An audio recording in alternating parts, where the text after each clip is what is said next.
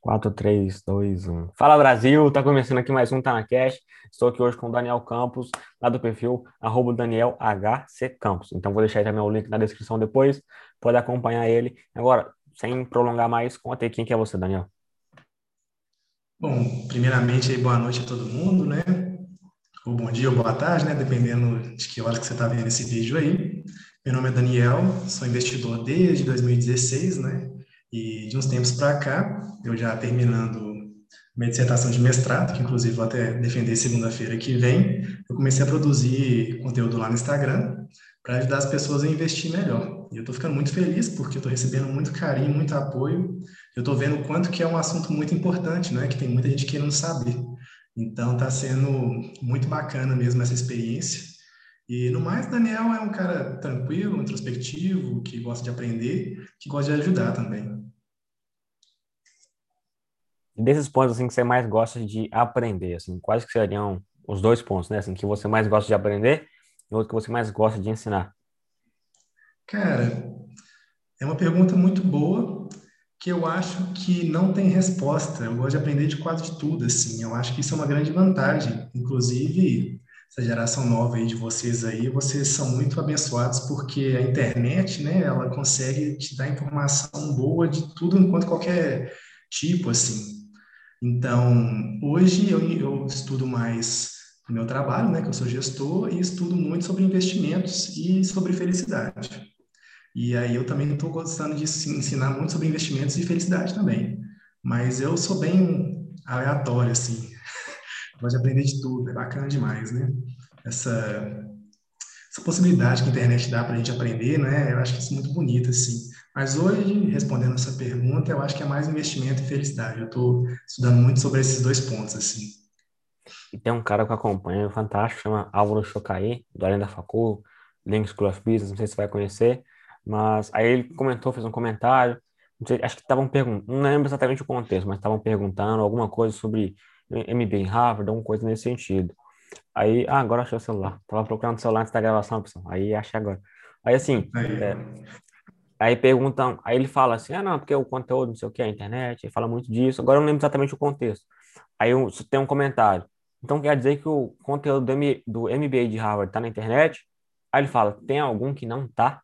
Então é eu isso. penso bastante isso, porque tudo hoje, tipo assim, que as pessoas aprendem, aprenderam com alguém, né? Então ela não, dificilmente você pega uma pessoa porque ela inventou ali o conhecimento, ela pode estudar, inventar, criar uma tese dela, mas em geral é, você aprende com uma outra pessoa, né? E mesmo que você venha criar sua própria tese, você aprendeu com alguém para chegar até aquele ponto. Então, é isso, assim, muito que tem na internet hoje, você consegue aprender bastante. O problema Não, que eu vejo, assim, o potencial que eu vejo de um curso, por exemplo, é que você pega de uma forma organizada. Então, você aprende muito mais rápido, menos tempo, e com alguém também ali para te assessorar, né? Não, é super, assim, eu tenho um caso muito interessante, acho que foi em 2016 também, comecei a fazer um curso de economia, tem uma plataforma, é bom até para quem está assistindo aí, chama EDX, para quem sabe inglês. Ele tem curso de Harvard, Stanford e tudo mais. Eu estava fazendo um de economia do MIT. E aí tinha professora lá, muito boa e tal, terminei esse curso. Passou uns anos, eu fui ver o prêmio Nobel de Economia, cara. Foi em 2019. Aí eu, nossa, eu conheço essa mulher. E aí não era a mulher que tinha dado aula nesse curso que eu fiz de graça, ela não tinha ganhado o prêmio Nobel de Economia. Então, assim, é muito louco o quanto que tem de conteúdo muito bom e gratuito na internet, cara. Assim, inclusive, que nem você falou, assim, de Harvard, Stanford, MIT, Berkeley, né? A USP também está com vários cursos muito legais. Então, assim, é uma, é uma universidade, cara, que tem lá dentro da, da internet, assim. E eu acho que hoje, e olha que eu fiz duas faculdades, mestrado, especialização e tudo mais. Hoje, eu acho que o que a faculdade tem de melhor é, é os contatos de pessoas, né? As, amizades, os seus professores, porque o conteúdo mesmo, cara, eu acho que sim, tem muita coisa na internet já, sabe? Eu ainda recomendo a faculdade por causa, né, dessa, dessa troca aí de, de, de conhecimento, de, de ideias, inclusive às vezes ideias de negócio também, né, para quem está mais na área do, da gestão aí e tal. Mas conhecimento, cara, é absurdo, assim, tem muita coisa muito bacana na internet E eu, particularmente, eu acho que a gente nunca vai parar de aprender. A gente só para de aprender quando a gente para de caminhar, né? Então, essa geração de vocês aí, vocês são muito sortudos, né? E eu também estou pegando essa parte e estou muito feliz em sempre estar aprendendo, né? Inclusive o Instagram e também o YouTube, né? Eles dão voz, né? Você tem voz assim. Imagina antigamente, você teria que conhecer alguém de alguma de alguma emissora de televisão, né? Seria super difícil assim, né? E hoje você liga a câmera aí, a gente faz uma reunião aqui eu e você, cada um no seu quarto, a gente faz um conteúdo legal, né? Você tem voz para isso, né? A internet é muito bonita, assim, ela democratiza muito, né? Isso é muito legal. Isso tem um alcance fenomenal. Então, pô, é, antes eu pô, precisava de quê para eu fazer uma gravação? Pô, tinha que pegar um estúdio, tinha que chamar a pessoa, fazer tudo ali no lugar, tudo mais. Hoje não, eu tô aqui no quarto, tá no seu. E assim, outra coisa, né? Pô, a gente vai aparecer no YouTube, no Spotify, Google Podcast, Apple Podcast e que Angel também. Então tem outro também lá, agora não lembro certinho, mas os principais são esses. Então, assim, é, o custo é muito baixo, assim, é, é muita oportunidade. Também vejo muito do marketing digital, acabo trabalhando no, no, ramo, e assim, é muita oportunidade, assim, a gente está não tem a expressão para te dizer, mas assim, no raso, sabe? Tipo assim, caminhando no raso, colocando o pés na água ainda, então tem muita oportunidade, muito a ser explorado. E assim, sobre o conteúdo, assim, para não, assim, para não dizer tudo, né? Mas a grande parte está na internet, como você falou. Então, eu também penso isso é relacionamento. Então, qual que é a diferença entre você aprender em casa e você aprender na escola? Conteúdo não é. Garanto para você que é.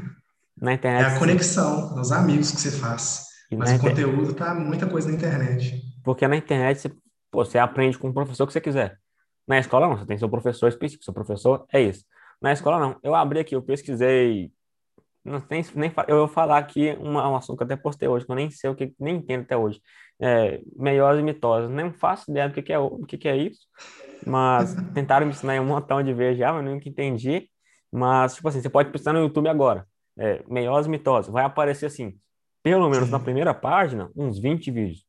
Você pode escolher com quem que você vai aprender, se você quer aprender três minutos o básico, se você quer aprender ali em uma hora, assim, vai profundo para entender o que, que é a parada. Então, e o diferencial é relacionamento. E assim, o preço, assim, que a gente paga não é mais pelo conhecimento. O próprio Álvaro, assim, que eu falei antes, o Álvaro Chocaí, para mim é um cara sensacional. Ele tem um vídeo que fala sobre o aluno do futuro. E envolve bastante isso, porque não é somente você ter o conteúdo, mas você também ter de forma organizada, para você também contribuir é para o aluno, porque... Isso é o conhecimento, né? É isso aí, é isso mesmo. E você pega, por exemplo, vamos pegar um curso assim que qualquer curso vai ter um pouco, um pouco disso, um pouco de é, medicina. Tem gente que quer seguir numa área, tem gente que quer seguir em outra, administração, economia, engenharia. Então você vai ter muito em, em cada curso. O problema é, é uma abordagem única que um professor somente tem. Então, assim, o poder do conhecimento está centralizado numa pessoa só. E um ponto é, hoje a gente tem isso aqui, cara. Eu tava procurando doido aqui antes, antes de começar. Então, um professor não consegue nunca competir com o celular. Mas assim, nunca. Então, assim, ah, o, o aluno pode entrar na escola com o celular. Besteira, porque isso aqui poderia assim ajudar tanto, né, assim, ser um instrumento assim tão poderoso que, cara, assim, ia agregar muito, eu acho que ia tirar muito isso do professor, porque cara, se você quer saber uma coisa que seu professor não sabe de cabeça, você pega no celular e pesquisa lá. Então, hoje assim, acho que as habilidades elas vão mudando com o tempo. E se antes a habilidade era antes conhecer, hoje é você, acho que, saber, tipo assim, ter uma noção um pouco mais geral de como que você encontra, como que você aplica. Então, eu penso muito isso, assim, você não tem que saber calcular tudo, mas você tem que saber usar uma calculadora. É super isso que você falou, assim, e é muito bonito da gente parar para pensar, por quê? Isso na minha época também já era uma educação que a gente chama muito de reprodutiva, né? O professor fala, a gente reproduz aquilo, né? Hoje em dia, cara, eu vejo pessoas pesquisando de forma muito legal sobre isso, é que a gente tem que dar ao aluno agora ferramentas, assim. Porque hoje o Google, que nem você falou, não tem como eu, e olha que eu sou um professor também, eu montei especialização já de, de faculdade, não tem como eu competir com o Google, né? Assim, né? Assim, o que eu posso é dar esse conhecimento, né? É, ou seja, informações de forma organizada, né? E dar ferramentas. Mas não tem como eu competir em termos de capacidade de armazenamento de informações, é impossível, não é? Mas aí o que, que a gente passa então a, a refletir, que eu estou vendo muito e eu estou achando muito legal, inclusive eu faço isso nas minhas aulas, né, é, meus apoios e tal, é que é o conhecimento é um, uma construção, sabe? Tipo assim, o aluno ele tem muito para também fornecer ao professor e vice-versa, não é? E ninguém é o dono da verdade. Quem está aqui é dando ferramentas, por exemplo, assim, coisas que eu acho que deveria ter na escola: inteligência emocional, é, inteligência financeira, empreendedorismo. É, nos Estados Unidos tem, né, que é economia doméstica, né? Então essas ferramentas que eu acho, inclusive programação também, né, que a gente chama de ferramentas do século 21, habilidades do século 21, né? Então é isso que vai ser o bonito daqui para frente, ou seja, vai ensinar o aluno e a aluna vai ensinar ele a aprender, ou seja, ele vai aprender a aprender. E ele vai aprender né, tendo essas ferramentas, né, que é a resiliência. Por exemplo, você que está super novo aí, se você continuar né, com persistência, estudando cada vez mais, imagina como que você vai estar daqui a cinco anos. Você vai estar super lá na frente, né? Então é isso que a gente tem que ensinar. A gente tem que ensinar resistência, inteligência emocional, por que não meditação também, esporte, essas ferramentas, inteligência financeira, empreendedorismo, e isso que a gente precisa ensinar agora, porque gravar conteúdo, que nem a gente fazia antigamente, né, lá no início do século XX, isso a gente não precisa mais. Hoje em dia, que eu trabalho como gestor tem muitos anos, a, a nossa habilidade é a criação, né, a criatividade, a informação. Antigamente era mais era habilidades mais manuais, né, Hoje em dia, não. Hoje em dia, o profissional do futuro é o cara que vai conseguir raciocinar, entender aprender muito. E aprender para sempre. Né? Ele vai é, o, o eterno aprendiz, né? digamos assim. Antigamente, talvez, uns 40 anos, 50 anos, você aprendia uma coisa e talvez fizesse aquilo para sempre. Agora, tem como a gente fazer isso hoje em dia? É impossível né? Assim, hoje em dia, a cada cinco anos, a gente vê uma super revolução. Há 15 anos, a gente não tinha Uber, a gente não tinha WhatsApp, a gente não tinha muitas das coisas que a gente tem hoje e que hoje, inclusive, já é super normal, né? Eu mesmo brinco, olha, se voltar antes da época do Uber e do Google Maps e do Instagram e tal, eu nem sei o que eu vou fazer, porque melhora a nossa vida tanto, né, que a gente acha que é normal, mas na verdade há pouco tempo não tinha. Então a gente vai estar sempre aprendendo. E nada garante, inclusive, que tudo isso que a gente está falando aqui vai continuar aqui nos próximos 20 anos, concorda? Sim, o mundo pode estar super diferente daqui a 20 anos, né? Então, o que a gente tem que ensinar é que as pessoas aprendam a aprender, né? Ensinar essas ferramentas para as pessoas, que é isso que vai fazer a diferença. É a pessoa que continua, né? Inclusive, que nem eu estou falando com você. Se você continuar daqui a 5, 10 anos fazendo o que você ama, fazendo o que te dá prazer, o que agrega valor às pessoas, eu tenho certeza, né, e, e, manter a humildade de aprender sempre, né, que você vai estar super longe daqui aí a 5, 10 anos, vai estar super aí desenvolvido, né? E eu acho que é isso que a gente tem que ensinar os nossos alunos hoje em dia. O que você comentou antes, assim, de programação, eu acho bacana. Assim, eu não entendo nada, mas eu acho que é uma área pô, sensacional, porque é uma área, assim, que para mim, assim, é uma parte fenomenal que eu vejo nos investimentos, que é o quê? A convexidade. De você, pô, limitar sua perda aí, pô, deixa tornar seu ganho ali infinito. Okay. Vou fa tentar fazer um paralelo que seria aqui com a programação, porque não existe limite. Você compreendeu é como que é a programação? Pronto, você está aqui. Depois que você aprendeu, abriu um funil aqui, ó, você vai para o infinito e além. Então, são possibilidades assim, infinitas que você pode ter dominando uma certa plataforma não em plataforma, mas digo assim, a própria linguagem, também às vezes plataforma, igual o Excel.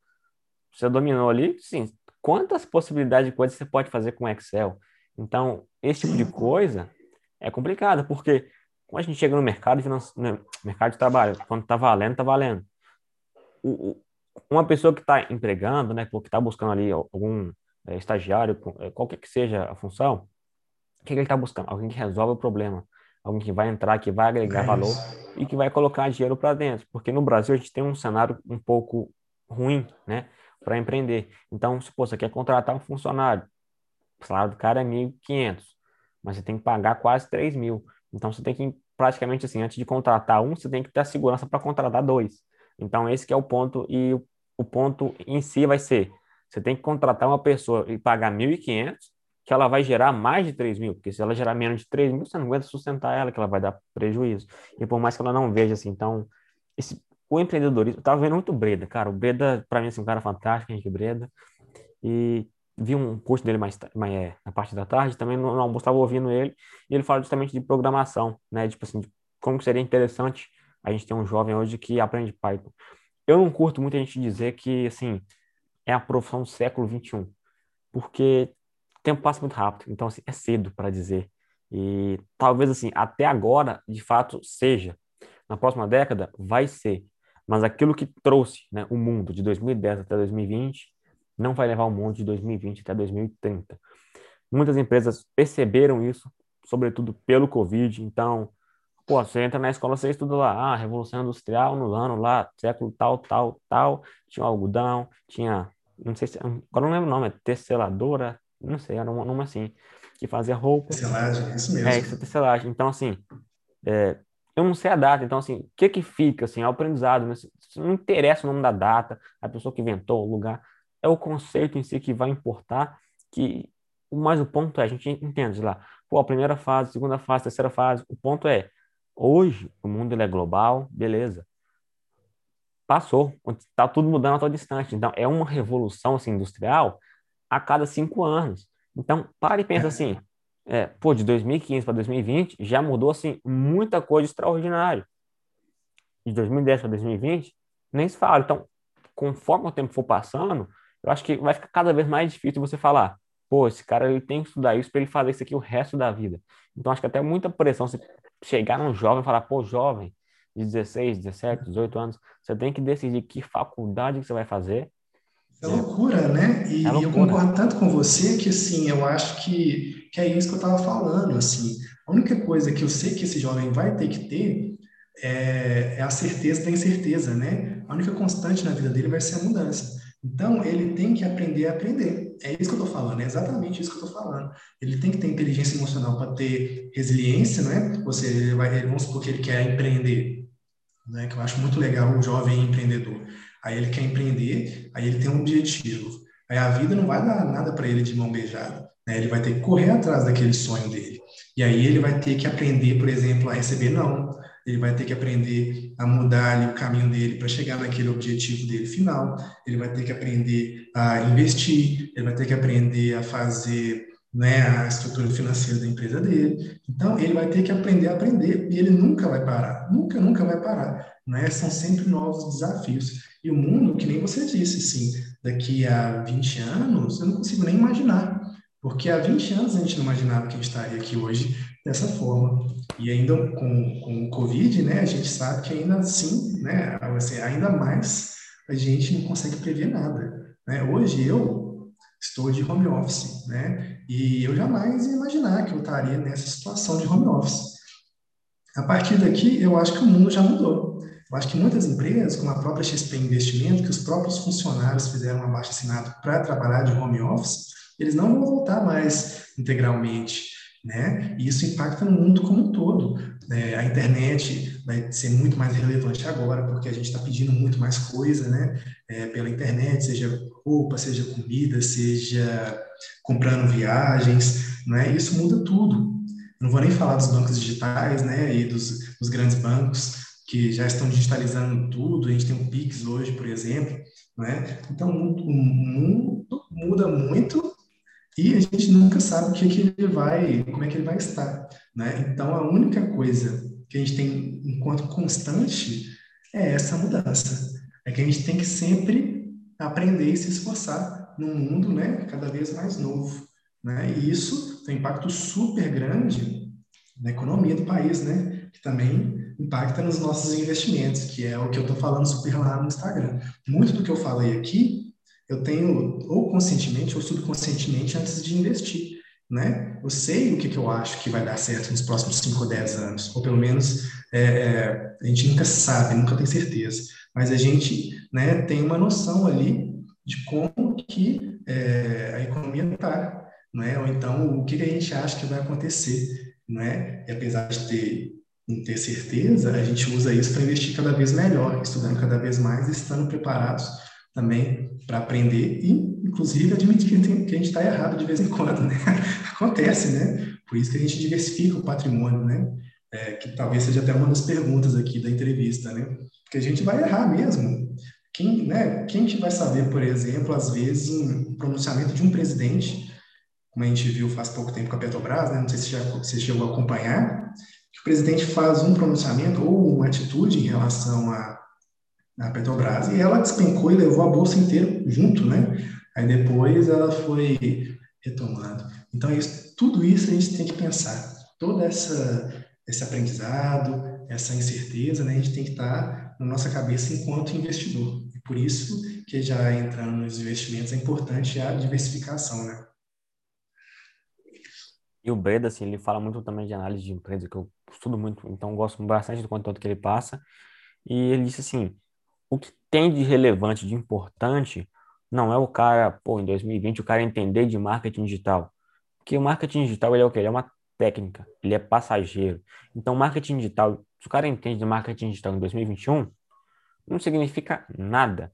Porque você investe para a empresa não em 2021, 2022, 2023, você investe para a empresa em 2025, 30, 40, 50, por aí vai.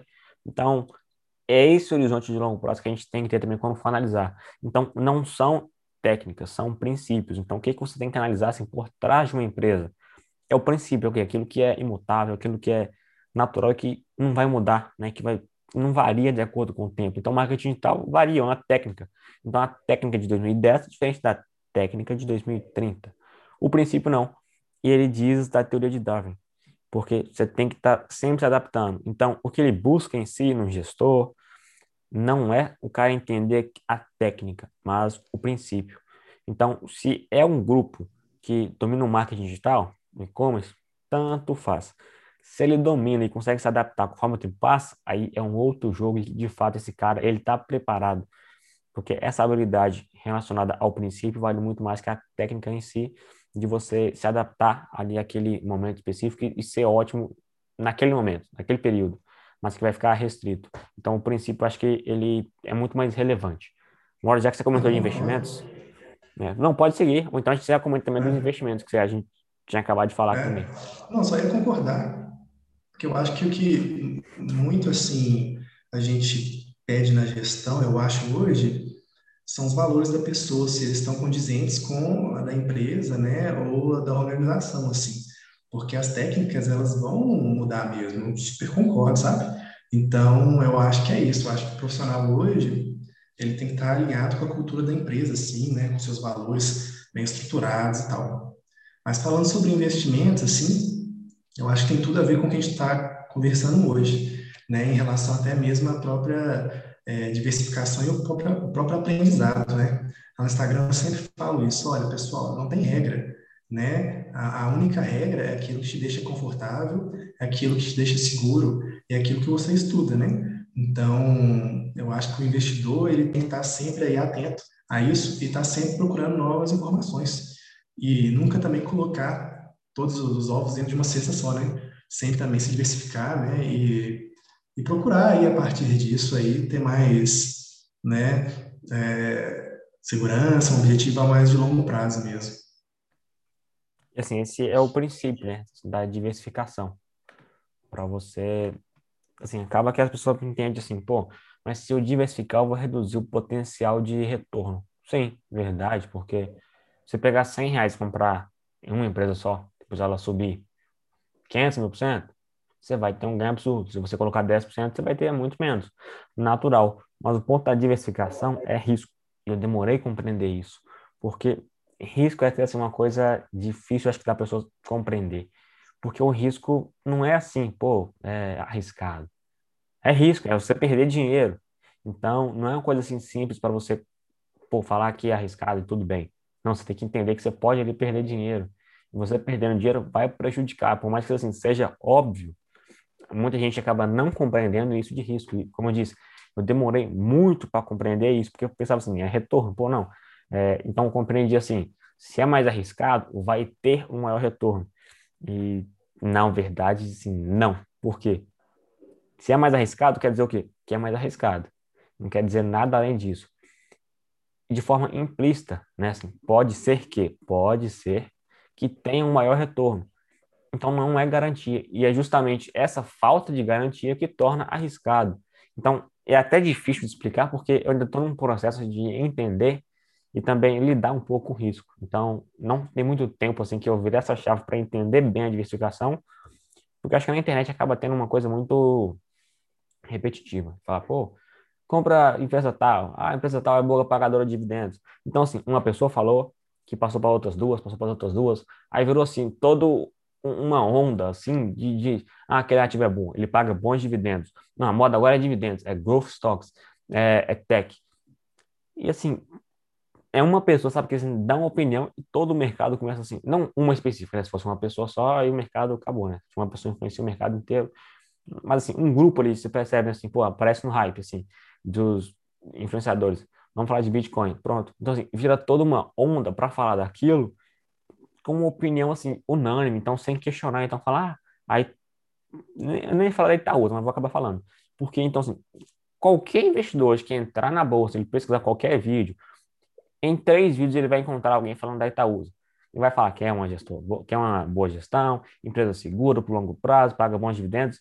É o mesmo discurso. Então, o ponto é, o influenciador que está aqui em cima, eu compreendo que ele entende um pouco do fundamento. Porém, aquele que está, às vezes, aqui embaixo, que está, é, não influenciador, mas eu digo assim, aquela pessoa que está assim, não, estou comprando Itaúsa porque tem bom fundamento, a gestão é boa, será se ele entendeu de fato se ele ouviu dizer? Então, o que acontece é, vira um telefone sem fio. Então, sai aqui de cima e vai descendo, vai descendo. Quando chega aqui embaixo, aí tá só o lá embaixo. Não invista por causa disso, que tem uma boa gestão, paga bons dividendos, empresa rentável, empresa por longo prazo. Então, assim, é um telefone sem fio, que quando chega aqui embaixo a pessoa nem entende, não entende nada de racional. É porque me contaram, porque fulano contou para tal, e ouviu de ciclano, e ouviu do vizinho, do papagaio, do tio que comprou o imóvel, que vendeu o supermercado. Então é uma história muito louca que, no final das contas, a pessoa não entende do racional em si. Isso que você falou aí tem muita coisa dentro dessa sua fala. Assim. Primeira coisa é o risco, né? É porque, assim, e isso tem que tomar cuidado, né? Assim, tem Bitcoin que subiu não sei quantos por cento, tem a Amazon, tem a Apple, mas e as outras, várias outras empresas, né, que entraram inclusive em recuperação judicial, né? Então, assim, o risco, ele é incerteza por definição. Então, por isso que a gente não sabe qual é o futuro, que a gente diversifica. Inclusive, a diversificação, talvez no longo prazo, talvez ela seja até melhor em rendimento do que a não diversificação, não é? Porque você vai ter mais constância, inclusive você vai lidar melhor com o que a gente chama de volatilidade, que é essa, né, que é os preços variando, né?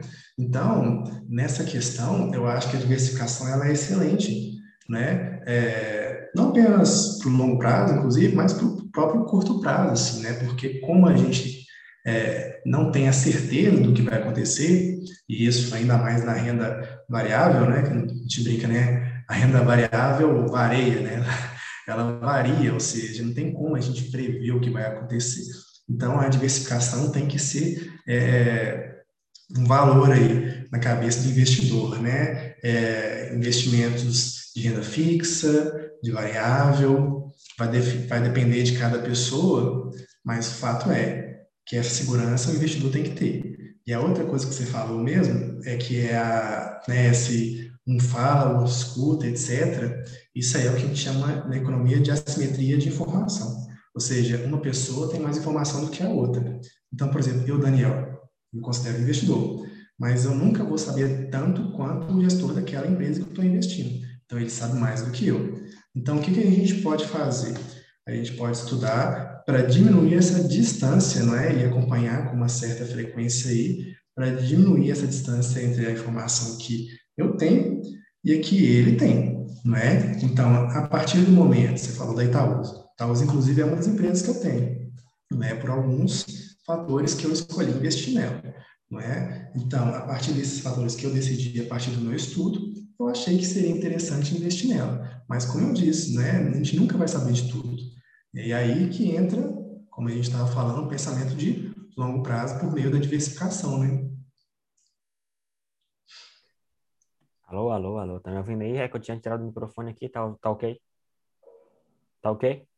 Tá ok, tranquilo. Então, é o seguinte, comenta um pouco sobre a Itaúsa, o que, que você vê de, de princípio em si, como você falou. Eu até coloquei a música aqui, o pessoal tá, tá uns, é, mosquitinho aqui, mas é, conta aí o que, que você vê, assim, de princípio na Itaúsa e que também, assim, não só da Itaúsa, mas de outras empresas. Então, assim, quais seriam os motivos que te levam a comprar a Itaúsa, mas empresas em geral? Então, assim, motivos que te atraem dentro das empresas.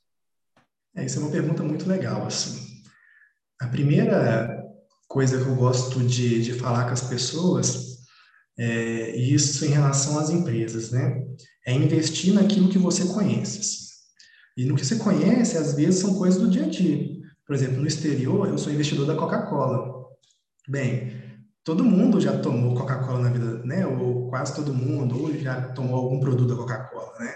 É, eu sou investidor da Procter Gamble, que é o shampoo do meu cabelo, né? Então, esse contato que eu tenho com os produtos já me dão mais segurança. Por quê? Porque eu estou sabendo de primeira mão se aquilo ali está fazendo sucesso ou não, né? Então, assim, é, aqui no Brasil, né? Fala do Brasil, é, muito provavelmente ou você tem uma conta ou conhece alguém que tem uma conta no Itaú, ou no Bradesco, ou no Banco do Brasil, né? Então, são empresas mais conhecidas. A Petrobras, está aí, eu né, coloco gasolina na Petrobras aqui do, da, meu bairro. Então, a primeira coisa é, invista naquilo que você conhece, né?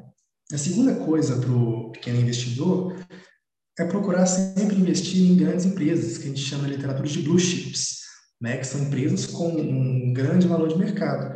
Normalmente são empresas que têm um lucro crescente, né, às vezes mais de 10 anos, e isso já diminui muito o risco, né? E, e essas empresas grandes, normalmente, elas se mantêm a longo prazo. A Coca-Cola mesmo tem mais de 50 anos que ela tem dividendos crescentes. Isso é meio que loucura, né? Que os americanos chamam de dividend kings, né? Os reis dos dividendos, né? Então, 50 anos de dividendos crescentes, né?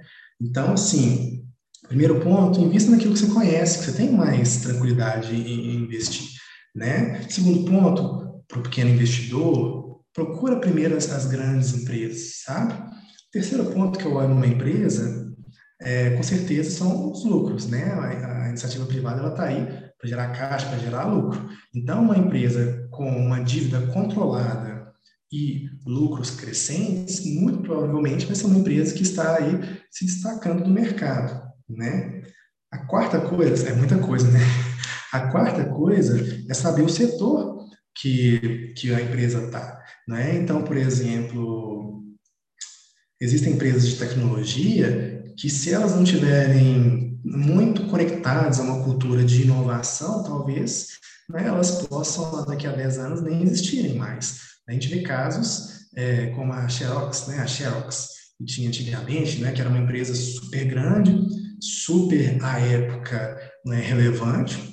É, pelo que eu vi dos documentários que eu estudo, ela até criou um departamento de inovação, mas não deu tanta é, capilaridade para eles, né, não deixaram eles expandirem e acabou acontecendo o que a gente viu que aconteceu, né, entre vários outros exemplos de empresa. Então, então investir é, olhar para o setor e para a empresa no setor. E alguns setores não preciso nem falar, né? Tem alguns setores que a gente vê que, de fato, né, eles não têm aí é, uma sustentabilidade para o futuro. Alguns sim, outros não. Então, por exemplo, foi o caso da Blockbuster, né, que era, não sei nem se é da sua época, né, de, de aluguel de, pelo que eu lembro, era aluguel de, de fitas cassetes, né, não lembro direito o que que era, mas fato é que a Blockbuster hoje não é, não é, é mais tão relevante quanto era de antigamente. Né? Por quê? Porque o modelo de negócios dela é, não se manteve, né? Ou seja, o ambiente que ela estava não se manteve também. Outro, outro exemplo, alguns, algumas áreas é, é, são mais arriscadas que outras. Um exemplo que a gente viu no Covid agora é a da aviação, né? Eu, por exemplo, acho a, a Azul uma excelente empresa. A Azul, para mim, é uma das melhores empresas de aviação do Brasil. Mesmo assim, ela sofreu. Por quê? Porque ela está no setor de aviação. Né? Então, tudo isso que o investidor tem que olhar. E, por fim, né, disso tudo, tem mil e uma coisas a mais, mas isso aí é o básico que você tem que saber, né? E, por fim, isso é muito legal no caso da Itaúsa, é a boa gestão. E a Itaúsa, né, para quem não sabe, ela é a holding, né, a controladora do Itaú. Né? Então, ela tem uma diversificação a mais por si só. Algumas pessoas acham isso ruim, né? porque você não está investindo diretamente no Itaú, né? mas eu acho bom, porque a Itaúsa, por ter uma boa gestão, ela está sempre se diversificando dentro da própria empresa. Né? Então, isso para mim é legal. Outra coisa, é uma boa pagadora de dividendos, historicamente assim foi, né? E a minha teoria de longo prazo é sobre dividendos mesmo, né? É, a gente vê que ela é uma empresa que está procurando crescer, ela está comprando outras empresas, né? É uma empresa e eu acho que isso é muito interessante para ela. É, isso não deveria ser é, um motivo de aí é, talvez decisão crucial para o investidor, mas eu acho muito legal do Itaúsa é que ela democratiza muito, porque o preço dela hoje está por volta de 10 reais. Ela já teve abaixo de 10 reais no, em março, é, é, né, no Covid ela estava 7, 8, 9 reais. Isso, querendo ou não, né, é, democratiza né, o, o, acesso ao investidor. E como né, é, tem muito investidor novo, não sei se você sabe, mas os investidores são, na maioria do Brasil, nesses que entraram, são novos, né? Entre 20 e poucos, 30 anos, eu considero novos ainda, e com pequenos valores ainda, né? Na caixa, na casa ali de 600 reais. Então, olha que legal. A, a Bolsa de Valores, que antigamente tinha uma barreira grande de, de entrada, hoje em dia não tem mais, porque a gente já tem mercado fracionário. Você literalmente, com 11 reais, você entra numa corretora, seja na Clear, na Inter, ou seja, qualquer uma que não tenha corretagem, e com 11 reais lá, você consegue comprar uma ação que é uma das melhores da Bolsa de, de Valores brasileira, na minha opinião, que é a Itaúsa. Né? Isso aí é inimaginável há né, um pouco de tempo atrás, assim, né? Então, hoje em dia, se você procurar essas informações, eu acho que o investidor tem tudo para o longo prazo, inclusive né, para ser bem sucedido. E, inclusive, as pessoas que às vezes né, é, estão no início da carreira, às vezes ganhando mil reais, mil quinhentos reais. É, eu sempre falo isso com as pessoas, né? É, a pessoa vira e fala para mim, Daniel, mas o pessoal sempre fala para começar com mil reais, isso é muito dinheiro para mim. Eu falo assim, olha, você tem cem reais, você tem cem reais para você investir. Eu te falo aqui vários investimentos iniciais aqui com cem reais. Hoje mesmo lá no Instagram eu falei sobre o Tesouro Direto o Tesouro Direto IPCA, ele está por menos de 40 reais. Né? O Tesouro Selic, ele está por 105, 107 reais. A ação da Itaúsa está 11 reais por aí. Petrobras chegou a valer 24 reais, né? Faz pouco tempo. Né? Inclusive, foi assim que comecei a investir, lá em 2016. Foi quando, né, na, na gestão da ex-presidente Dilma Rousseff, Dilma, Dilma Rousseff, é, a Petrobras estava às 8, 9 reais. Eu comprei alguns meses depois, eu ganhei, na época era uns 3 mil reais. Aí eu fiquei assim, né? Nossa, é isso mesmo, né? Que eu tenho que fazer, né? Assim, é, em alguns meses eu consegui isso, que inclusive depois eu, eu vendi as ações para pagar parte do meu casamento, que também foi uma conquista que para mim foi muito importante, né? Então, assim, essas questões que a gente tem que analisar, né? Que essa democratização ela é muito bonita, porque ela permite as pessoas que, inclusive, estão começando né, ou não tem um salário tão alto, né, mil, mil quinhentos reais, elas podem, com uma perspectiva muito, muito real, fazer coisas muito legais em, em 10, 20, 30 anos, né? Imagina, você colocar 100 reais todos os meses durante 10 anos. Se você consegue ficar com 15 mil reais, 15 mil reais para muitas pessoas é um valor super legal que pode ajudar bastante, sabe? Assim, inclusive gerando renda. Então, é, é essa mentalidade que eu quero mostrar para as pessoas né? E no longo prazo você pode aumentando sua renda, claro, né? Mas é isso, eu acho que é, é, é isso que é o bonito, sabe? Essa democratização. Eu quero que todo mundo entenda que não importa de onde você começou, sabe? Importa é o caminho que você está caminhando ali, investindo pouquinho em pouquinho, né? Eu prefiro a pessoa que investe 100 reais todos os meses durante um ano do que a pessoa que chega lá e coloca mil reais no primeiro mês. Eu realmente prefiro, porque ela está com a mentalidade do longo prazo sabe? E é isso que eu estou tentando fazer lá no, no Instagram com as pessoas. Fazer esse convite para essa caminhada, né? De passinho em passinho. Investir assim, acaba sendo um negócio chato, né? Porque, vamos supor, se eu pegar, forçar os aportes de mensal, o cara fala, pô, mano, tu passou um ano inteiro, você fez o quê? 12 aportes, então, 12 vezes que você entrou na corretora lá para você entrar e fazer a ordem. Então, o cara fala, pô, que tem chato, né? Mas é uma recompensa assim, muito grande. Um ponto assim, que eu vejo da Itaúsa, acho que você vai até concordar, assim, tem muita gente de olho, entendeu? Então, eu foco mais no velho. Então, assim, comprar um ativo descontado. Então, um ativo que seja barato. A Itaúsa, como você falou, é uma empresa, pô, que tem uma gestão boa, né? Família Setúbal, né? Então, tem uma gestão ali boa. Não vou dizer assim, excelente, né? Mas porque, pelo que eu tenho de referência, é ali, no mínimo, boa, né? Mas não vou falar excelente porque eu não tenho profundidade ali para te falar, mas boa. Então, também tem a diversificação, se eu vou pegar, tem assim, tem um certo desconto de holding, tem tudo isso aí que o pessoal já vai saber. Paga os dividendos, longo prazo. O ponto é, todo o mercado vê isso. Então, de certa forma, eu vejo assim, que está no preço. Então, acaba sendo assim, uma das formas, né, um dos pontos, né, que me impede assim de entrar muitas vezes comprando diversas empresas, porque você pega assim várias empresas, não é só você que acha ela boa, é o mercado inteiro que acha a empresa boa. Então é difícil pegar a empresa, por exemplo, que vai ficar barata. Então você pega a Itaúsa, os bancos até que ultimamente sofreram um pouco, né? Mas se a gente pegar Magalu, Lojas Renner, né, Lojas Renner, é, localiza, a gente pega também a VEG. Ambev, acho que hoje nem tanto, mas já teve também um pouco da sua época ali. Então, assim, dependendo, assim, de como que o mercado também precifica a sua empresa, é, porque é sua empresa, né? Você é sócio. Então, dependendo de como que o mercado ele precifica a empresa, é, acho que às vezes é um pouco complicado para você entrar. E, mas assim, falando assim, da visão de alguém que, pô, que quer investir seguir o velho investing, não é necessário, e até comentei isso num podcast de ontem, assim, pô, você pode comprar o índice tranquilamente. Que trabalho que você tem? Muito próximo de zero? Pegou o dinheiro, comprou índice. Não tem que nem estudar, entender empresa, nada. Põe no índice, é, acabou assim, não vai ter erro. Então, com o tempo também, acho que eu vou partir para um caminho assim, entendeu? Porque não vai valer a pena eu ficar de, dedicando o dia inteiro para estudar a empresa para depois ganhar 4% acima do índice. Então, mas, tipo, nem que seja 10%, mas assim, não é muito relevante né, para a gente entrar e gastar muito tempo fazer uma coisa nesse sentido. Mas, cara, achei muito bacana. Eu também queria, queria que você comentasse sobre investir no exterior, sabe assim, desde quando que você começou e, assim, mesma coisa, assim, acho da Coca-Cola, né? Assim, o que que você vê de interessante, além do produto, né? acho que, assim, a história da marca conta muito. Então, qual será a dificuldade, por exemplo, de você abrir uma empresa hoje de refrigerante e atingir o patamar da Coca-Cola, né?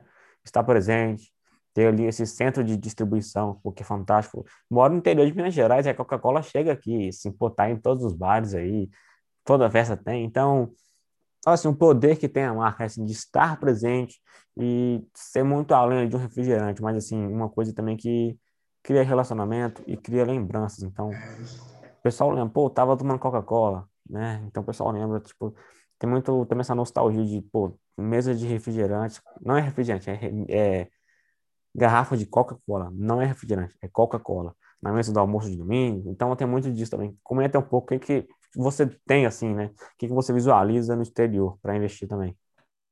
É, isso é muito legal, né? A primeira parte do seu comentário foi de empresas caras baratas, e para isso a gente tem indicadores, né? Que chama, você já deve ter escutado, é o valuation, né? ou valoração, ou valoração que a gente chama, né? ou análise de valor. Então, tem indicadores para isso, para o investidor saber se está caro ou barato. Os bancos, por exemplo, na pandemia ficaram baratos, na minha opinião, por causa desses indicadores. Né? Então, o investidor tem que também tá olhando aí quais são os indicadores. Hoje, por exemplo, tem fundos imobiliários que eu estou achando baratos, né? mas às vezes daqui a três ou quatro meses não vão estar mais. Então, tudo isso a gente tem que analisar.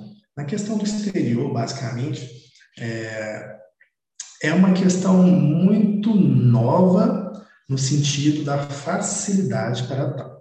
Não é? Então, antigamente, o investidor que queria investir no exterior, ele tinha que passar por um processo burocrático muito maior. Hoje em dia, você pega a Avenue ou a Passfolio, por exemplo, eu, é, eu não estou mentindo, eu peguei para abrir minha conta na Passfolio e eu nem sabia se eu tinha conseguido, foi tão fácil, sabe? Assim, eu cliquei foi em questão de assim, dois ou três minutos, foi tão fácil que eu falei, gente, eu fiz alguma coisa errada, de tão fácil que foi isso aqui, né? Mas assim, a, a facilidade, ela é real, né? Então eu comecei a investir no exterior, vendo que é, por vários motivos, né? Primeiro motivo, talvez o mais importante, que a gente olha no longo prazo o dólar, né? Se a gente pega aí os 30 anos, você vê que o dólar ele vai aumentando. É claro, agora eu acho que ele está muito caro mesmo, né? Eu acho que nos próximos anos ele vai voltar mesmo uma questão de quatro e pouco, etc. Mas para o longo prazo, chances são que ele continue aumentando. Por quê? Dois motivos, basicamente, né? Tem vários, mas esses são os dois que eu, que eu gosto mais de, de pensar, porque é, eu acho que todo mundo consegue entender esse. A primeira questão, eu falo vários porque o campo é uma das coisas mais complicadas que tem para a gente entender, tá? Mas para o longo prazo, tem duas, né, é, digamos assim, dimensões que são fáceis de entender. A primeira é a diferença entre inflação, porque o câmbio ele é perspectiva, né? Ele é a comparação, né? Então, assim, como a inflação brasileira é normalmente maior do que a inflação americana, o que é a inflação? A inflação, em termos técnicos, é a perda do poder de compra, né? Então, assim, entre aspas, é o dinheiro perdendo valor, né? Então, como a inflação brasileira é maior do que a inflação americana, chances são que o que, que vai acontecer com o câmbio, né? A longo prazo, o dólar vai ser cada vez mais valorizado frente ao real, né? E o outro motivo é o que a gente chama de safe haven. O que, que é isso? Né? Entre aspas, um porto seguro, um, né, um lugar para segurança. Quando tem momentos de crise, e isso explica um pouco do que está acontecendo com o dólar hoje, os investidores, e normalmente né, são grandes investidores, eles migram o seu dinheiro para as moedas mais fortes. Né? Então, quais são as moedas mais fortes? Dólar, iene, o franco suíço, né? Inclusive, os americanos migram para o iene e para o franco suíço. Então, por esses dois fatores, no longo prazo, eu acredito que o dólar continue a. Né, e isso é inimaginável que ele continue a aumentar. Mas há poucos anos a gente não sabia que o dólar ia passar de dois reais. Quando eu fui nos Estados Unidos, era em 2012, estava 2,10. Hoje em dia já está quase a seis reais. Né? Então, no longo prazo é legal para o investidor, sim, é, pensar em investir no exterior. Né? A questão é que hoje em dia é, as ações dos Estados Unidos elas estão muito supervalorizadas, isso é quase um consenso. Tá? Por quê? Porque não pararam de crescer desde a crise de 2008. O Brasil é um país muito cíclico, né? então ele é, é um país que às vezes as ações, né? você vê, por exemplo, é, as ações voltaram a subir mesmo foi de 2016 para cá né, mas pararam por, passaram por um longo período de queda. Então, teve essa correção. Por isso que no longo prazo eu, eu estou, que a gente chama de estar comprado no Brasil, né? ou seja, eu estou investindo a favor do Brasil.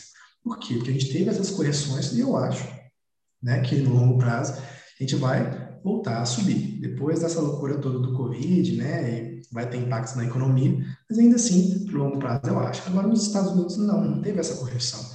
Então, as ações, elas estão super caras. Então, a única coisa que eu falo para os investidores, né, e como eu sempre falo, né, eu não posso fazer recomendações, mas eu posso dar as ferramentas para a pessoa pensar, né? O que eu falo normalmente é, pessoal, então vamos investir com consciência. Se a gente sabe que lá está caro, pode investir? Pode. Eu mesmo invisto, né? Mas a gente tem que ter a diversificação do patrimônio. Hoje, para mim, por exemplo, não faz sentido o investidor entrar com mais de 50% da carteira de ações dos Estados Unidos, da carteira de investimento dos Estados Unidos em ações para mim não faz sentido.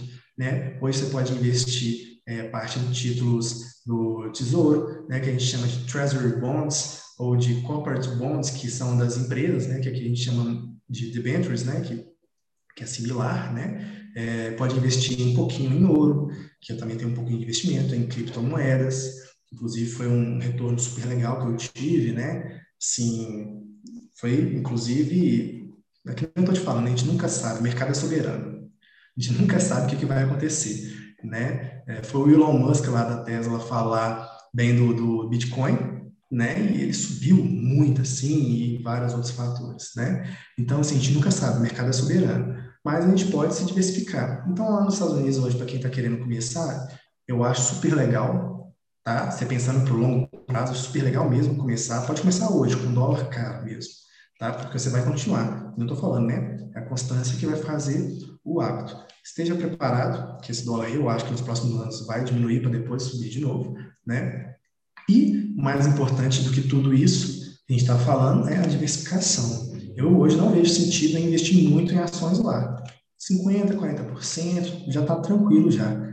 E lá terceiro fator, que eu acho muito legal, que é um mercado muito, digamos assim, grande, é, os valores são gigantescos, né? Aqui no Brasil tem 300 ações, mais ou menos, 300 e poucas.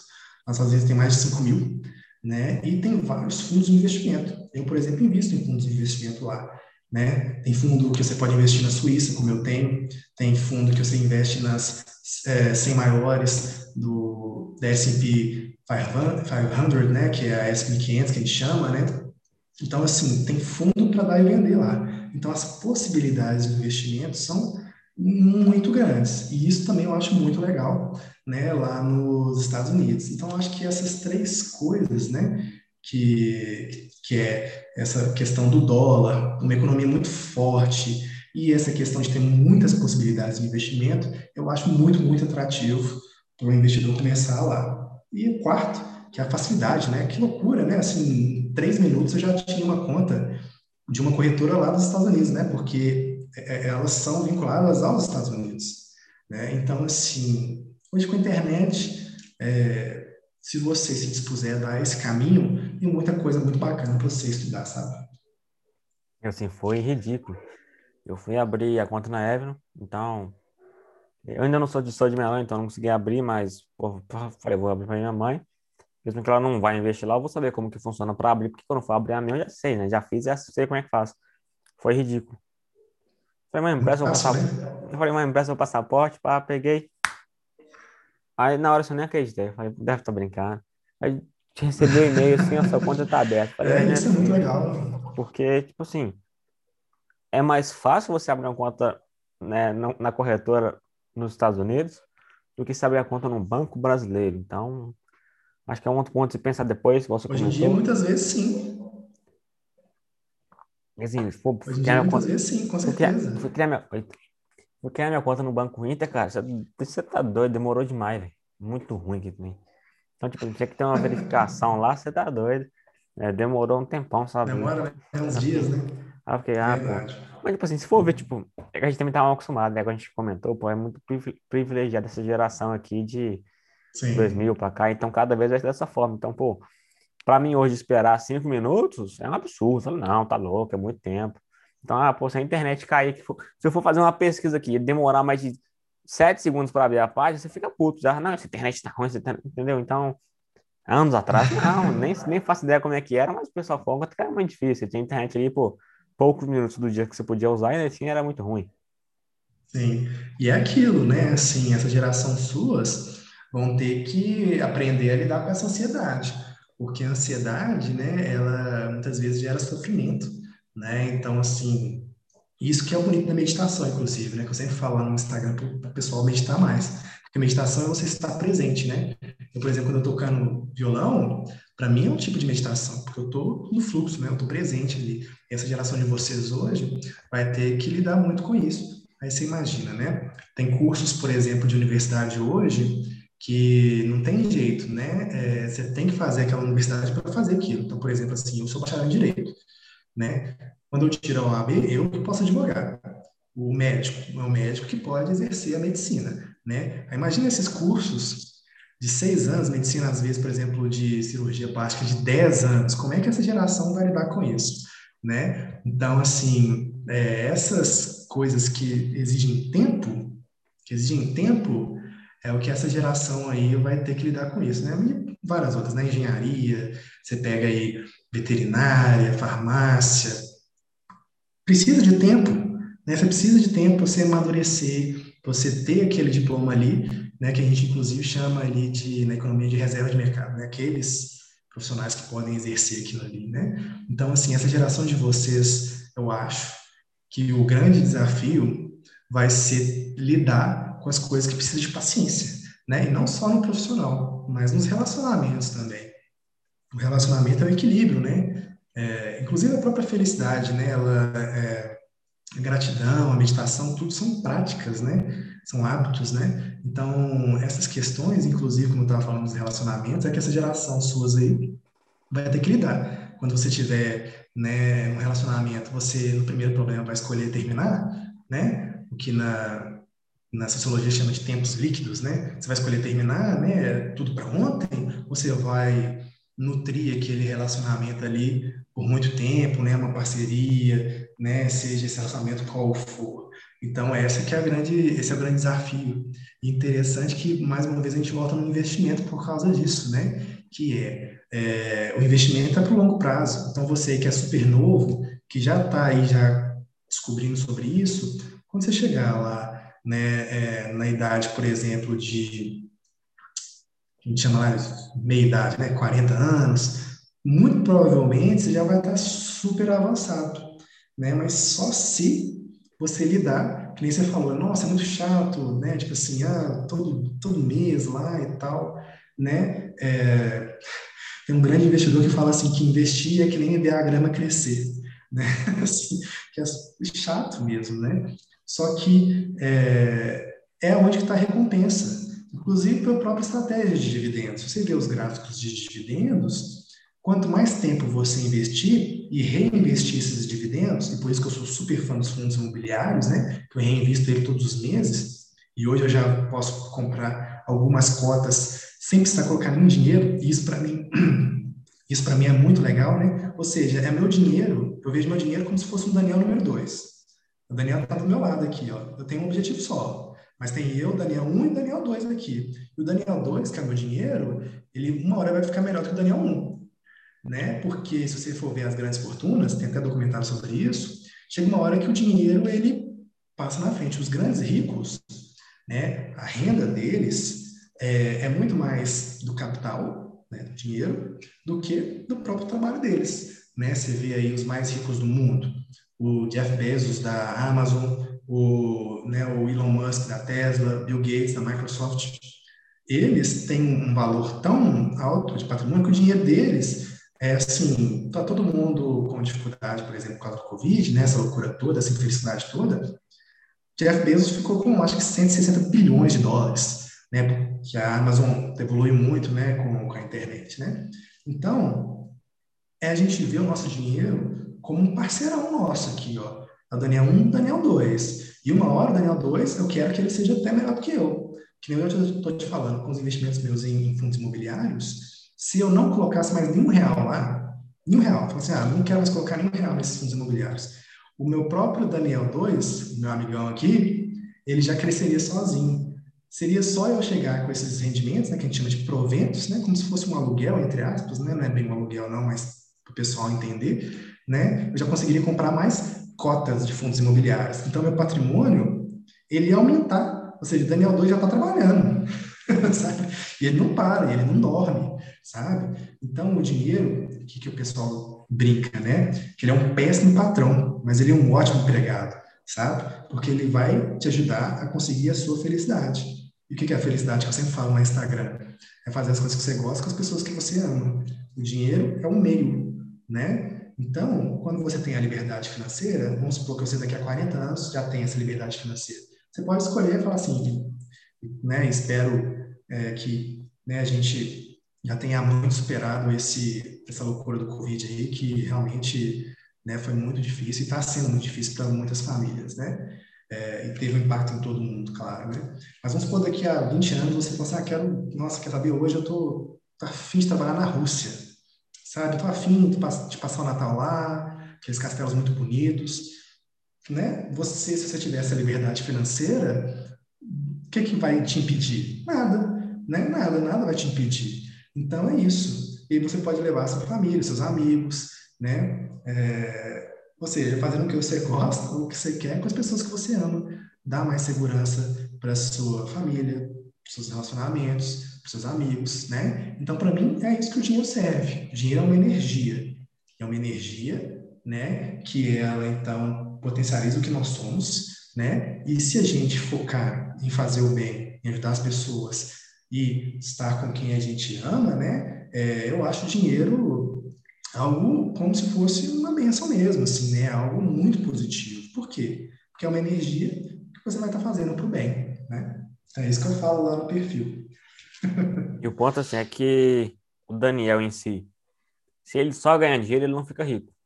Então, por ah, mesmo, mesmo que sim. o Daniel 2 esteja ali trabalhando para você, se o Daniel 1 não tiver controle e aumentar o custo de vida, o trabalho do Daniel 2 é jogado pro lixo. Então, é isso, acho que tem que estar também harmônico isso, né? Então, não pular etapa, mas vamos supor, você tem aí, vamos pôr, 100 Pô, dá para você comprar um monte de fundo imobiliário.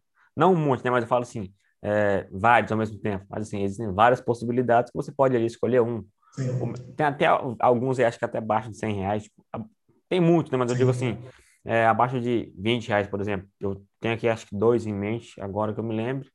Então você poderia comprar, acho que são com uns 10 reais e pouco.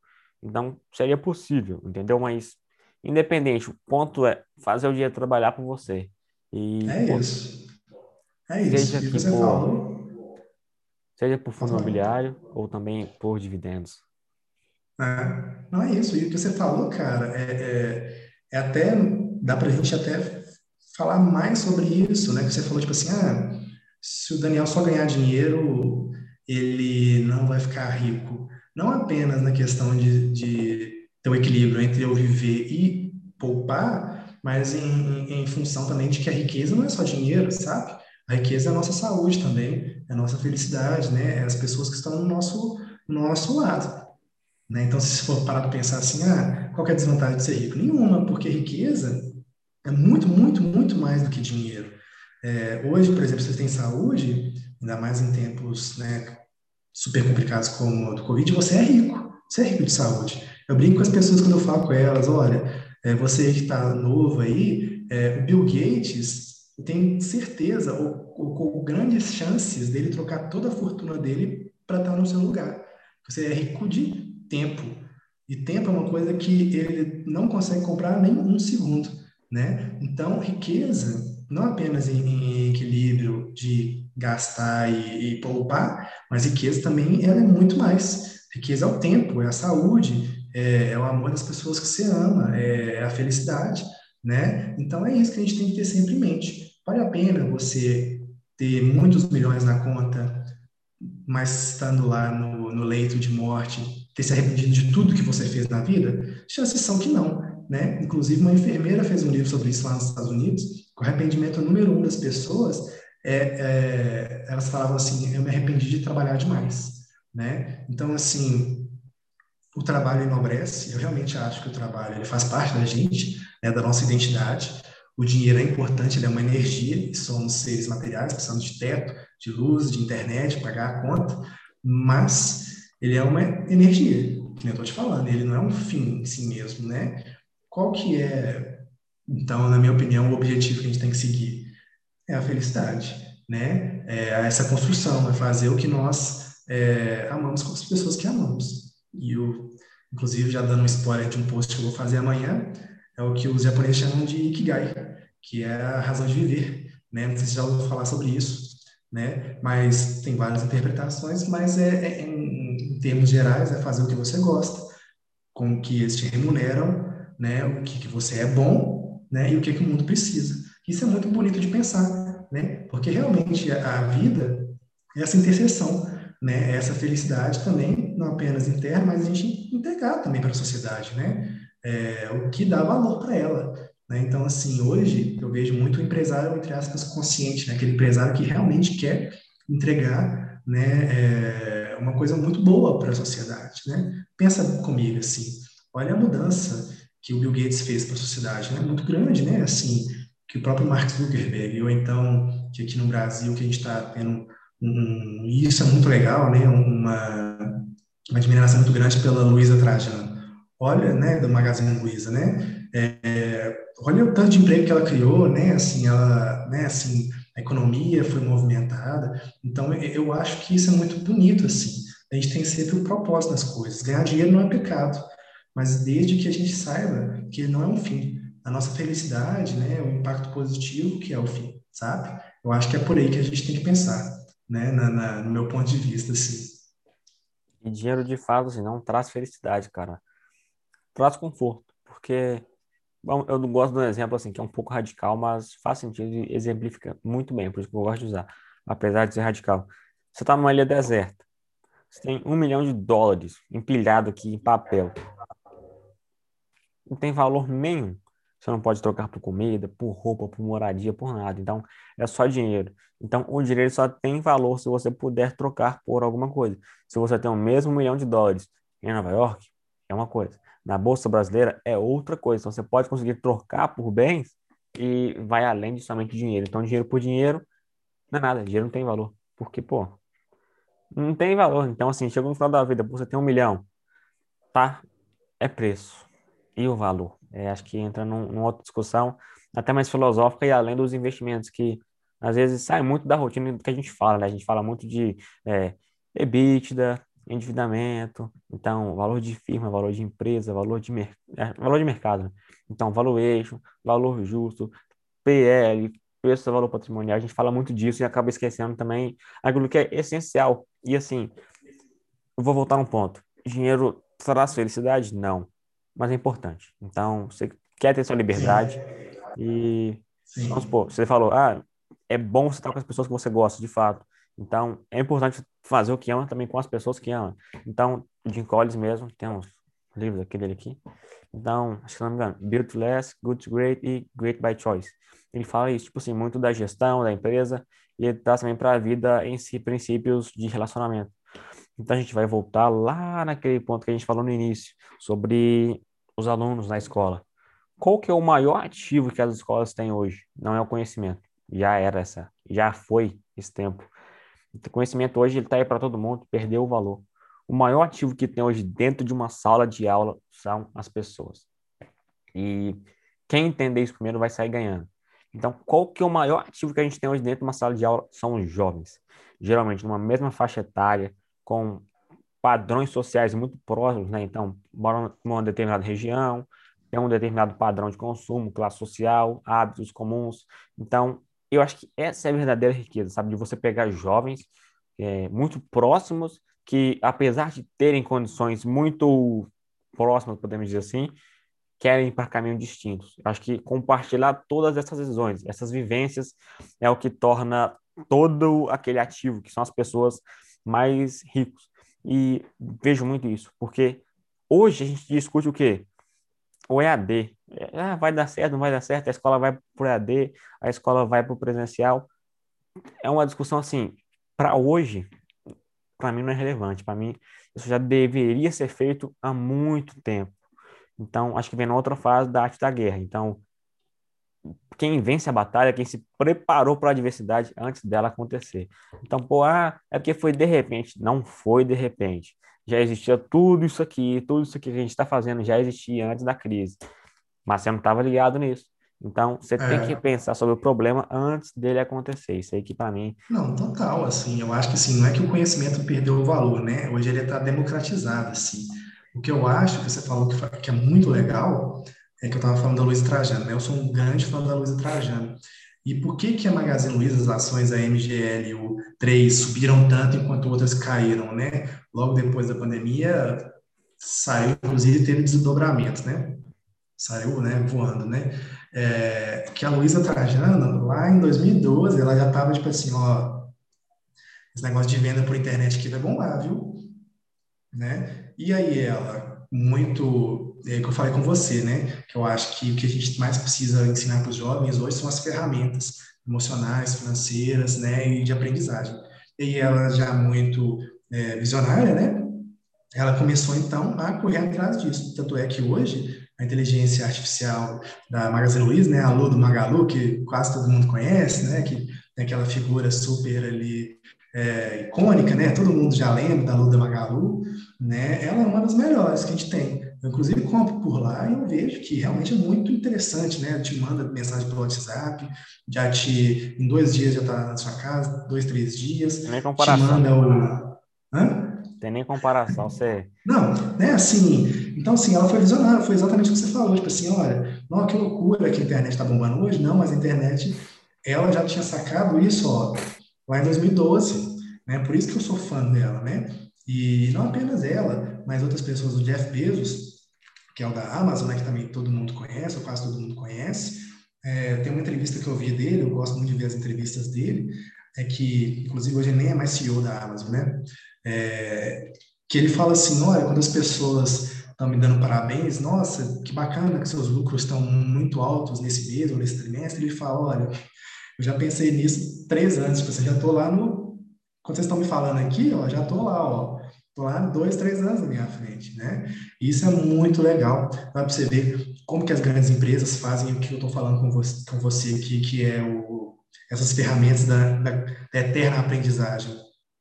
O Jeff Bezos, ele tem a filosofia do day one, né, do dia um, que é tipo assim, é, é fazer tudo como se fosse no primeiro dia, no sentido de descoberta, né? Ele, ele erra muito, ou seja, a Amazon tem liberdade para errar muito. Muitos vão ser fracassos mesmo, mas aqueles sucessos, é o que você falou de ganhos convexos, né?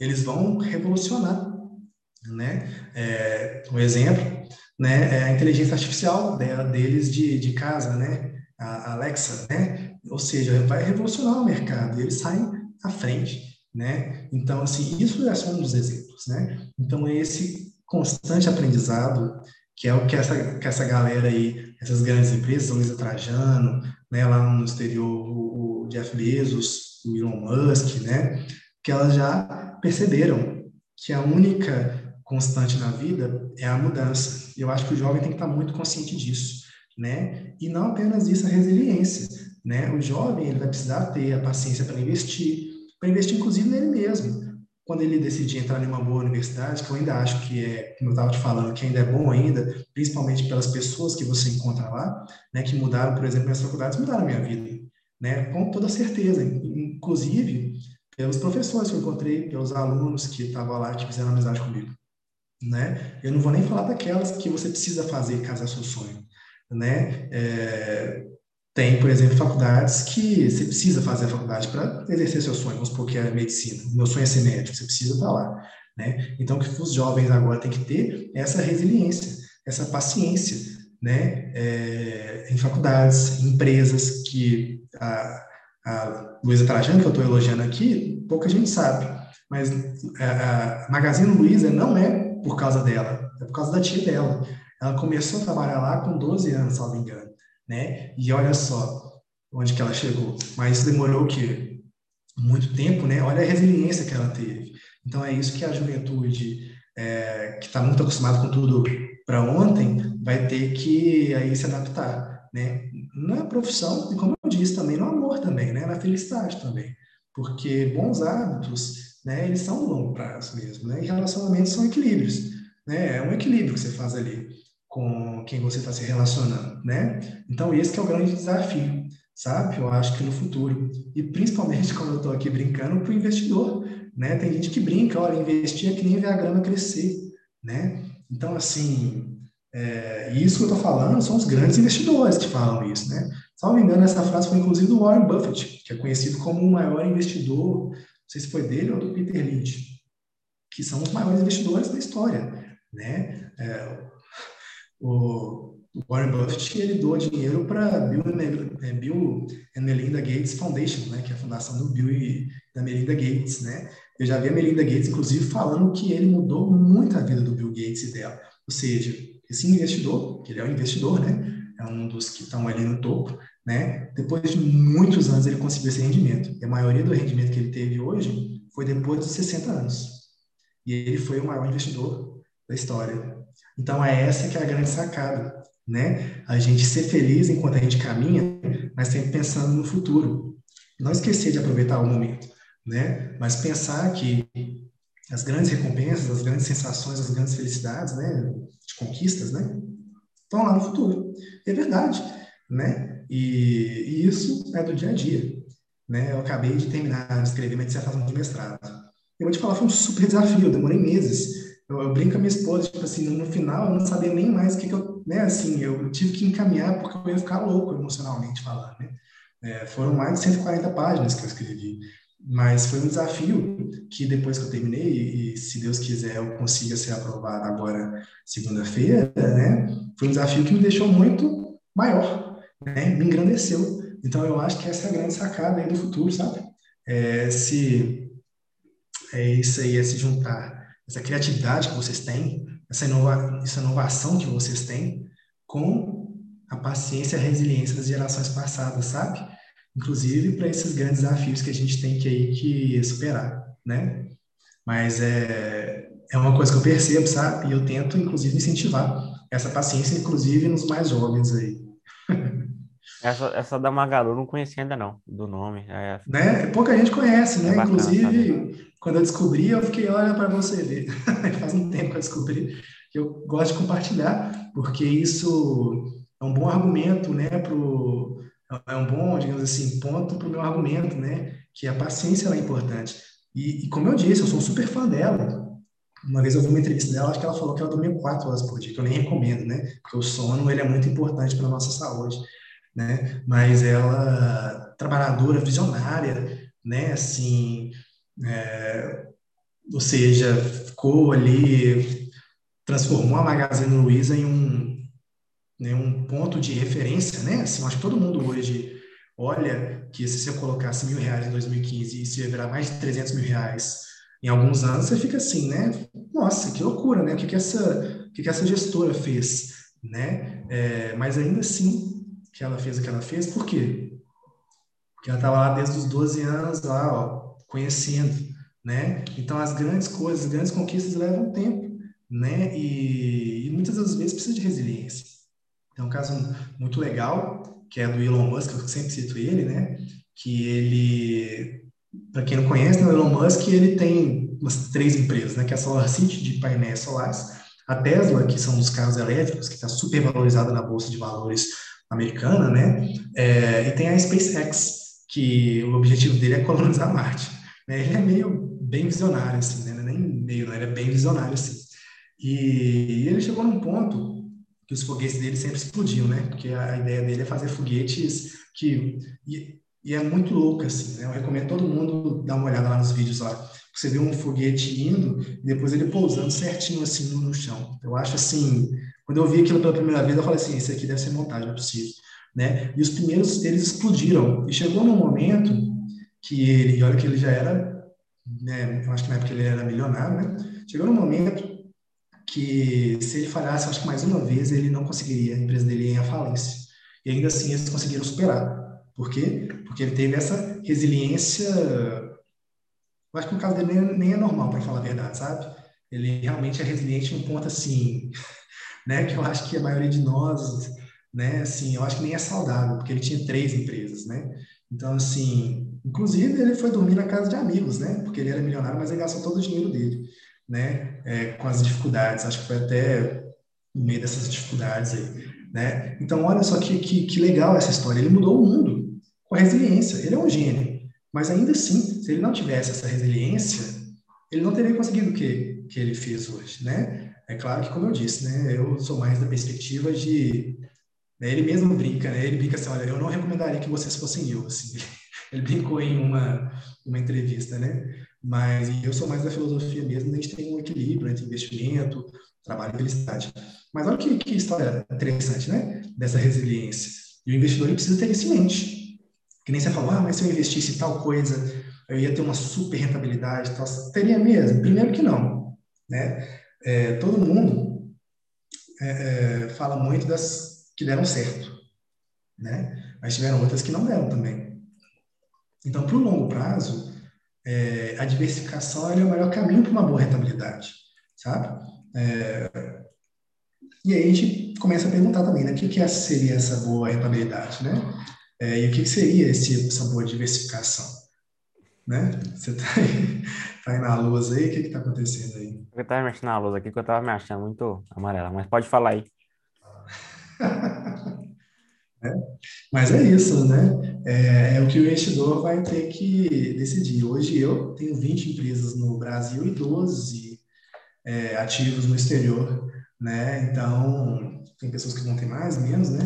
Mas no longo prazo, eu acho que né, essa, essa mentalidade aí de focar na nossa segurança, ela dá bons frutos, assim, sabe? E independente, assim, da estratégia que for, pô, você vai investir via índice, via fundo multimercado, via Factor Investing, via Buy and Hold, via Value Investing. Se for no longo prazo, esquece, vai ter resultado. Então, assim, é, é indiscutível.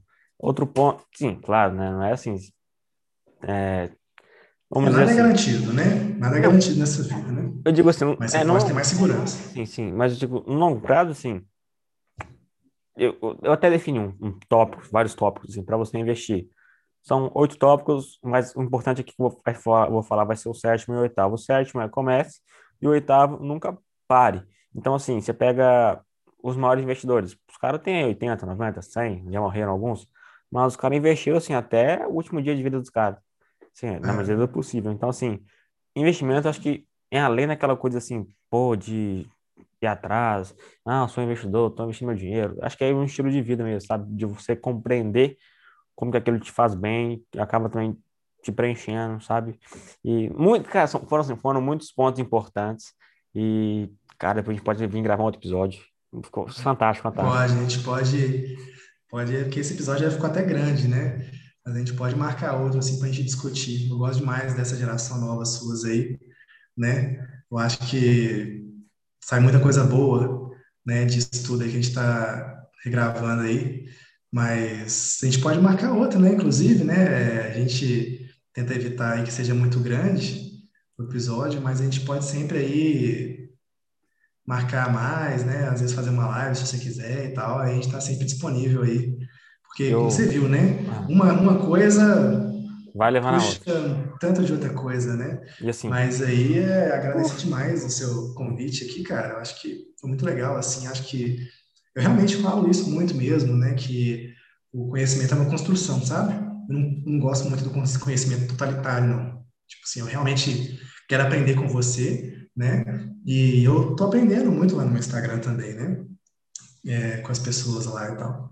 Então, assim, é, foi um prazerão aqui estar com você. E se você quiser também, a gente pode fazer novas postagens, conversar sem dúvida, sem dúvida. Vou só comentar uns pontos que também claro. não falei, falei Jim Collins, que nem sei se eu falei, mas tipo assim, que tem um ônibus, né? E assim, o importante é que se você tá com as pessoas que você ama, não importa para onde o ônibus vai, mas você vai ter um caminho excelente, né? Então acho que é importante Muito essa bonito. companhia e o relacionamento. É então, o ativo é isso, né? Isso que a gente está fazendo aqui, conversando, trocando ideia, networking e tudo isso. Acho que ainda falta um pouco compreender isso. Agora, falando sobre o caso da Magalu, do Jeff Bezos, o Bezos, tanto faz. Mas o ponto que eu acho assim, interessante é a gente, a gente olha para Magalu 2020 2021 é fruto de um trabalho plantado desde 2016. E o que eu vejo muito entra na Cogna, uma empresa que foi pô, massacrada no mercado. E a gente vê muito o Galindo, né, o CEO, falando já desse projeto de digitalização em 2017. Então, o que, que eu interpreto daí? Que alguma coisa boa, né, está chegando para a gente colher. Claro que, por algumas condições também do passado, tem muita coisa ruim que, assim, ainda vai ter que colher, né? Mas acho que vem muito de pensar nisso, porque eu tenho uma fase assim, minha, não vou falar assim, porque é minha, é autoral, porque, pô, eu tenho 17 anos aí, molecão de 2003, então, pô, tantos anos que a gente já teve assim, tá, tava até olhando para trás aqui, o investidor inteligente, então, assim, cara, 1934 escreveu o segredo de análises, em 1949 o investidor inteligente.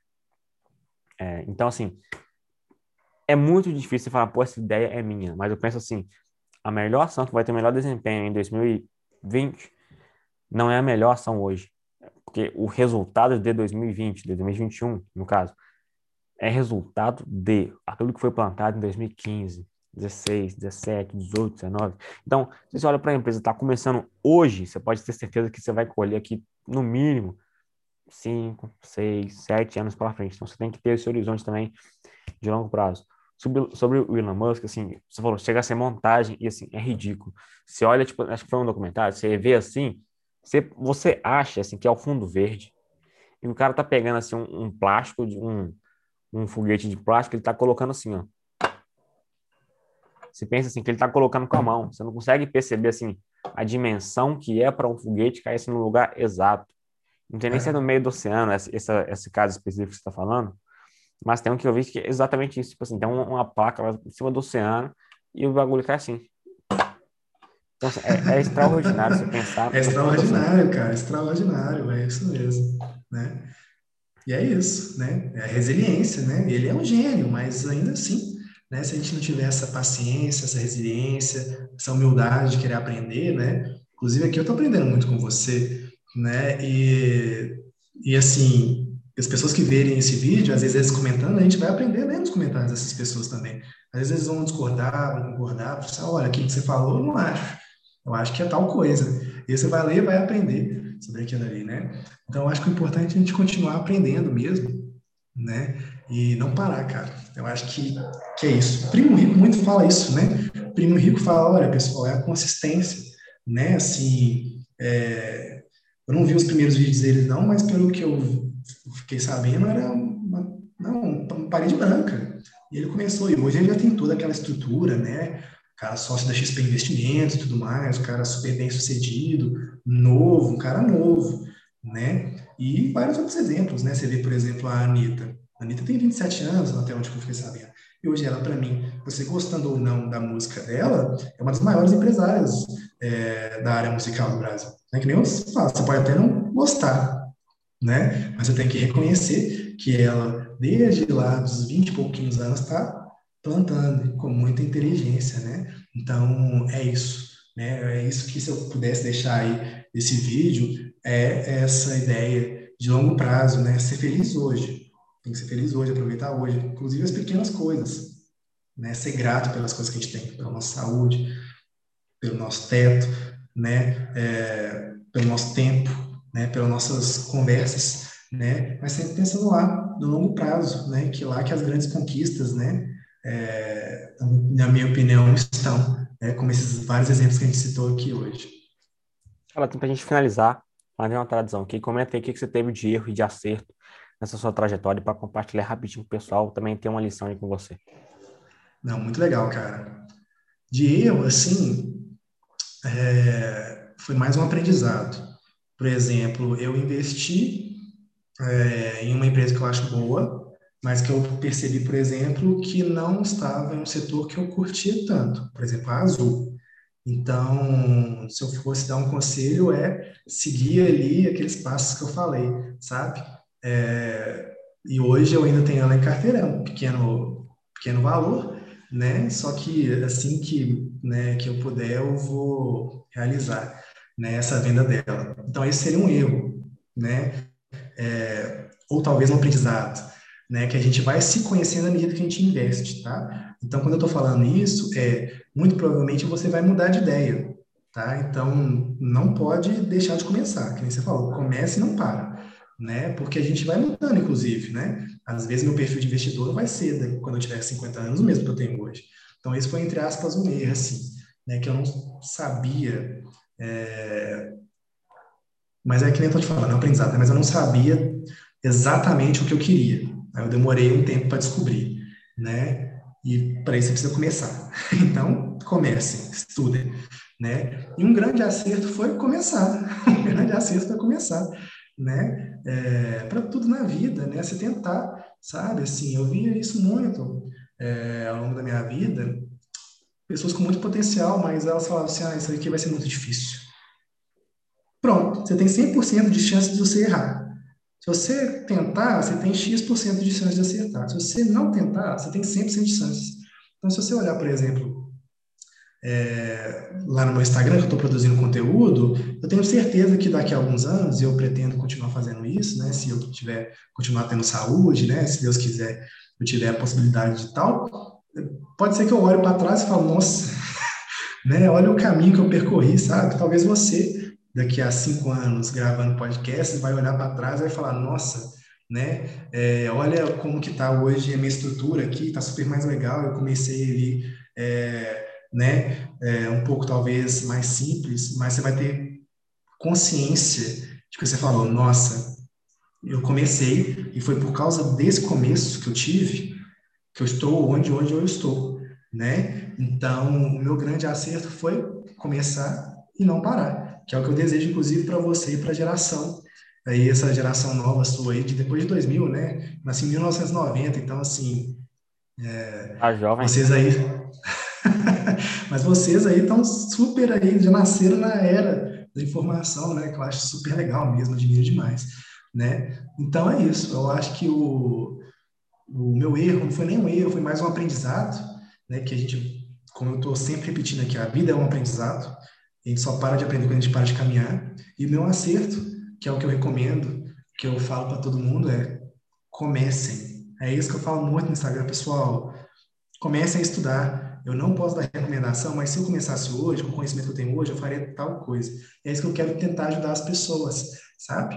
É esse começo, porque depois daqui a dois, três anos, como eu falo com minha esposa, esse tempo vai passar, tá? Você fazendo nada ou você fazendo o que você quer fazer, esse tempo vai passar. Aí você vai olhar para trás e falar, nossa, eu podia ter começado antes. Então, o melhor, como o povo brinca, né? O melhor tempo para começar foi ontem, o segundo melhor é hoje. Então, comecem a investir, pessoal. Sigam lá no Instagram se vocês aceitarem esse convite. Eu estou fazendo lá o passo a passo para investimentos, né? Sempre focado na nossa felicidade, na nossa liberdade financeira, né? Então, vai ser um prazer receber vocês aí que estão vendo o vídeo lá, arroba Daniel HC Campos, né? E, e, mais uma vez agradecer o convite, cara. Fiquei super feliz mesmo com o convite aí. E sempre que você precisar, a gente está junto. Essa nova geração SUS aí, eu quero estar sempre perto aí para sempre aprender com vocês. Sensacional. Eu até falar agora para você fazer seu jabá e passar o pessoal do Instagram e tudo mais. Mas já falou. Então é isso aí, pessoal. Quem quiser me acompanhar, entra no Instagram, arroba Igor Tanaka. Vou deixar tanto o perfil é, do Daniel, tanto o meu aqui na descrição, na legenda, onde você estiver vendo. Mas enfim, é isso. Pode entrar no site igortanaka.com é isso, pessoal. Tamo junto. Nem o começo. Até o próximo episódio. Falou, pessoal. Tchau, tchau. Abraço, cara. Foi um prazerão.